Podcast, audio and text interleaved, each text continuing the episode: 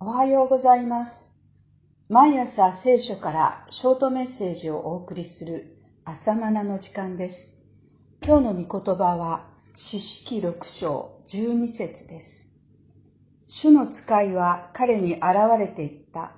大勇士よ、主はあなたと共におられます。四式は再び悲しい記録から始まります。イスラエルの人々はまた主の前に悪を行ったので、主は彼らを7年の間、ミデアン人の手に渡された。六章一節。懲りないですね。でもこれが罪人の姿であり、私の姿です。危機に直面すると、主よ助けてくださいと呼び求めるのですが、調子が良くなると、主なる神を忘れてしまうのです。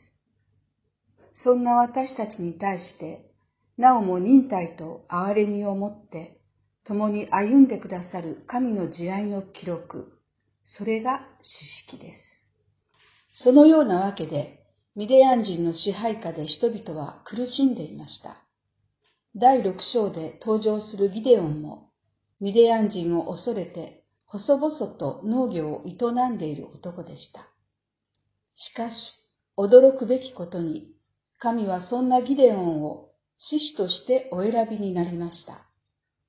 彼が大きな酒舟の中で麦を打っていたのは、六章十一節。ミディアン人が襲撃しては作物を収奪していくので、隠れて作業をしていたのです。そんな臆病で小心者のギデオンに主の使いは、大勇士を主はあなたと共におられますと語りかけました。注釈です。新海訳では、勇士よとの呼びかけが、口語訳では大勇士よ以上です。昇進者のギデオンが大勇士ですって神の御言葉は現実とかけ離れています。しかもギデオンは不信仰です。主が共におられるのなら、どうしてミディアン人に苦しめられるのですか？と、主に不平をぶつけています。神がいるならどうして戦争が、どうして悲惨な事件が、と文句をつける私たちと同じです。しかも主が私たちをお見捨てになったからだ、と責任を神に押し付ける始末です。イスラエルの民が主を捨てて、異教の神々を拝むようになったことを棚に上げて、よくも言えたものです。でもそんな恥ずかしいことを私たちも言っているのです。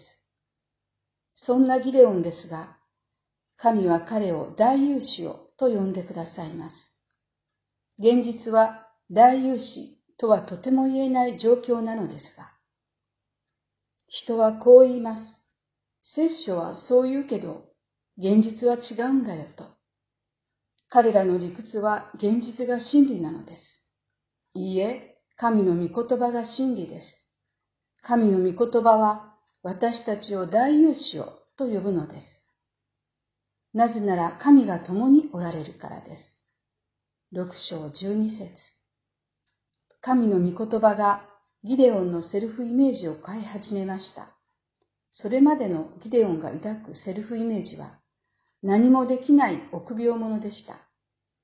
皆さんはイエス様に出会う以前、どんなセルフイメージを抱いていましたか？ギデオンのように否定的なセルフイメージだったのでしょうか？あるいは逆に自分はできる人間だというセルフイメージでしょうか？後者は肯定的で良さそうですが、高慢ゆえに神を否定するかもしれません。いずれにせよ悪魔が私たちにすり込んだセルフイメージは、否定的にして奈落の底に落としたり、肯定的にして神をも認めない傲慢を抱かせて、散々おだて上げてから突き落とします。神の御言葉によって養われたセルフイメージこそ健全なセルフイメージです。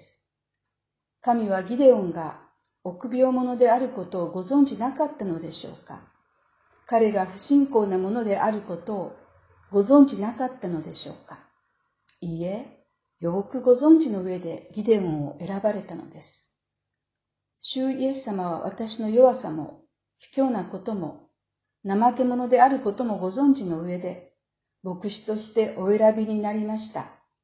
これは紛れもない事実です。しかし、その事実が全てではありません。神が共におられるという最も重要な事実を忘れてはいけません。神が共におられるので、私は大勇士です。罪の力に勝利できる大勇士です。悪魔の誘惑を退けることのできる大勇士です。これが神の御言葉に裏付けられたセルフイメージです。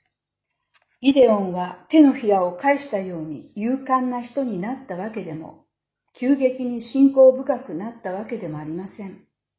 大勇士よと呼びかけてくださる神の御言葉によって少しずつですが、正しいセルフイメージを抱き始めたに過ぎません。